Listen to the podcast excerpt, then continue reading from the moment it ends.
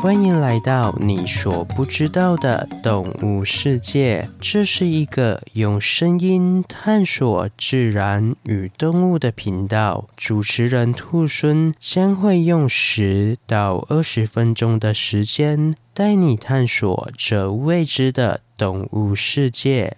第三十六集《金刚狼》，各位听众朋友，大家好，我是兔孙。不知道新的片头，各位听众朋友还喜欢吗？兔孙自己是觉得原本的片头有些冗长，再加上我们已经播出快要四十集了。因此，兔猻就顺势改了一下片头，希望新的片头可以让大家觉得更利落哦。好了，闲话就说到这边，那我们进入主题吧。本次是由先前投稿过猎豹的 Max 小朋友所投稿的主题，谢谢你的投稿。另外，Max 小朋友说，这次投稿的动物是一种有着小小身躯，但是战斗力却异常强大的动物。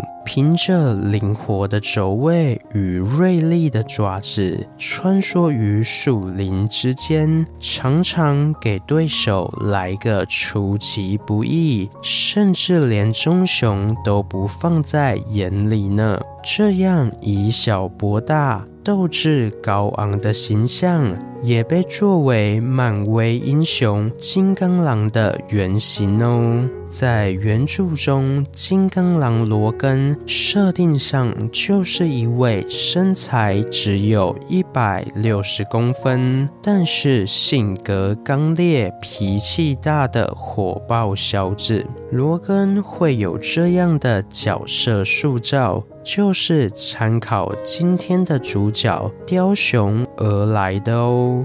雕熊又称狼獾，是鼬科雕熊属中的唯一物种，也是现存最大的陆生鼬科动物。虽说是最大的有壳动物。但是体长只有八十到一百公分，体重只有八到二十五公斤，这样的身材大约与稍微大一点的成年哈士奇差不多。因此，在人类眼中，雕熊只能算是中型动物。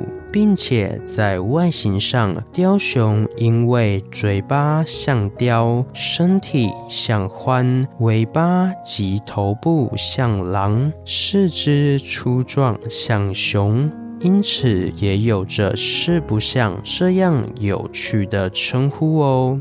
另外，雕熊也因有一条淡黄色的环状条纹从身体侧边向后延伸至臀部，看起来就好像月牙一样，所以也有月熊这一称呼。此外，雕熊善于长途奔走、游泳和攀爬，可以在密林中自由飞窜，故有飞熊之称。而这位密林中的飞熊，打猎的方式也人如其名，是采空袭作战的。平常雕熊会躲在树上，等到猎物经过时，突然一跃而下，利用向下的加速度，加上天生锋利的爪子以及强大的力量，可以瞬间压制或击杀猎物，如同刺客一般的利落。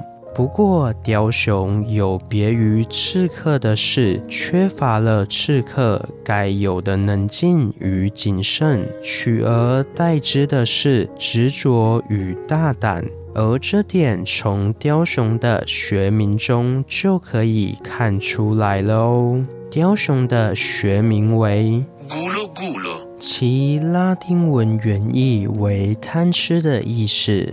不过，就算不懂拉丁文，听到咕噜咕噜这样犹如肚子饿时发出的叫声，我想一般人都可以猜到这个词是与吃有关吧。而正是因为雕熊生性贪吃，所以对吃这件事有着非比寻常的执着，甚至可以为了吃不顾一切地拼上性命，大胆地去战斗。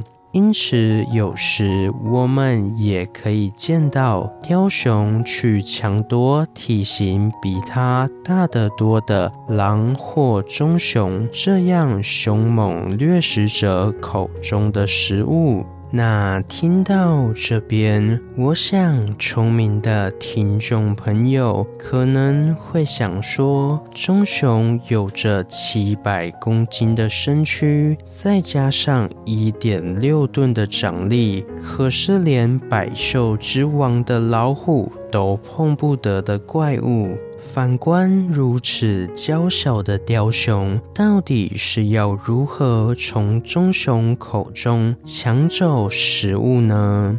嗯，关于雕熊可以打赢棕熊这点，兔猻归纳出三个要点。第一点是贪，前面有说到，雕熊是非常贪吃的动物，所以基本上只要是能吃的东西，都可能是雕熊的食物。因此，雕熊可以说是贪得无厌。眼前出现的食物，不管有没有主人，雕熊就要将它抢夺过来。这就是雕熊拼命也要战斗的理由。第二点是智取，雕熊体型虽然不大，但是脑袋却很聪明，对付不同的对手，懂得攻击其要害。例如，如果是雄性动物，它们就会攻击它的睾丸。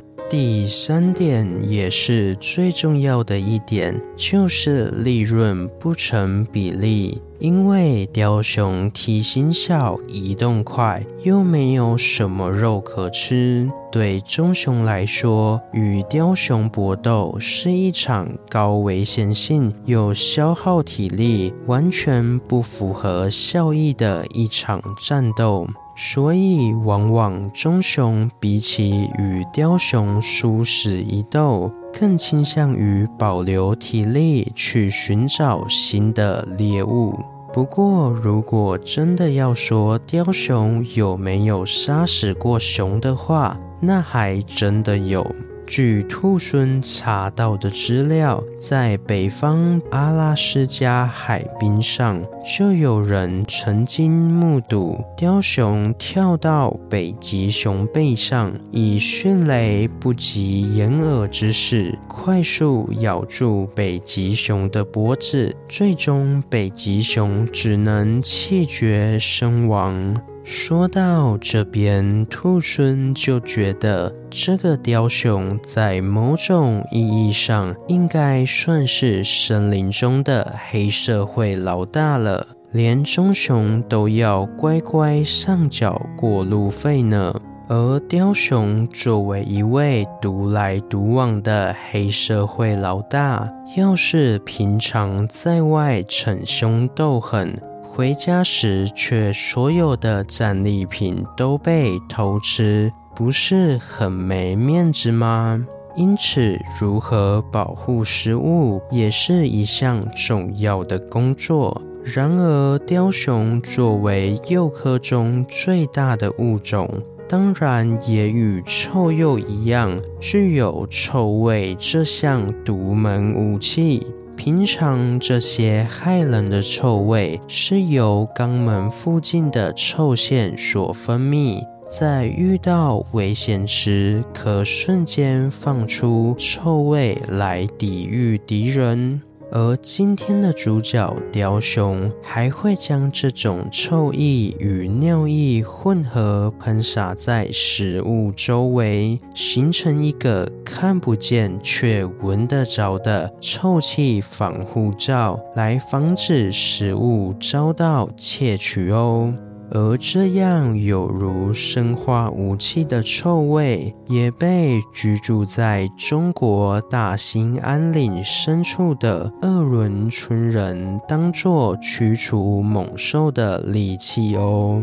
在当地，鄂伦春人会将雕熊饲养起来。并利用饥饿法逼迫雕熊撒尿来获取尿液，再将尿液围着家园喷洒，来达到驱除害兽、保卫家园的效果。但是这个方法现今应该是行不通了。因为二十世纪六十年代以来，大兴安岭被过度开发，且森林大火及人口增加等因素，不仅使得大片森林消失，更破坏了雕熊生存的环境，使得雕熊的数量急剧下降。现今中国内的雕熊数量大约只有两百多头，因此也被中国国家野生动物保护法列为国家一级重点保护动物。不过，雕熊因为在阿拉斯加、加拿大、北欧、俄罗斯西部、西伯利亚、斯堪的纳维亚。波罗的海等地皆有分布，且数量稳定，因此在国际自然保护联盟濒危物种红色名录中，还是属于无危物种。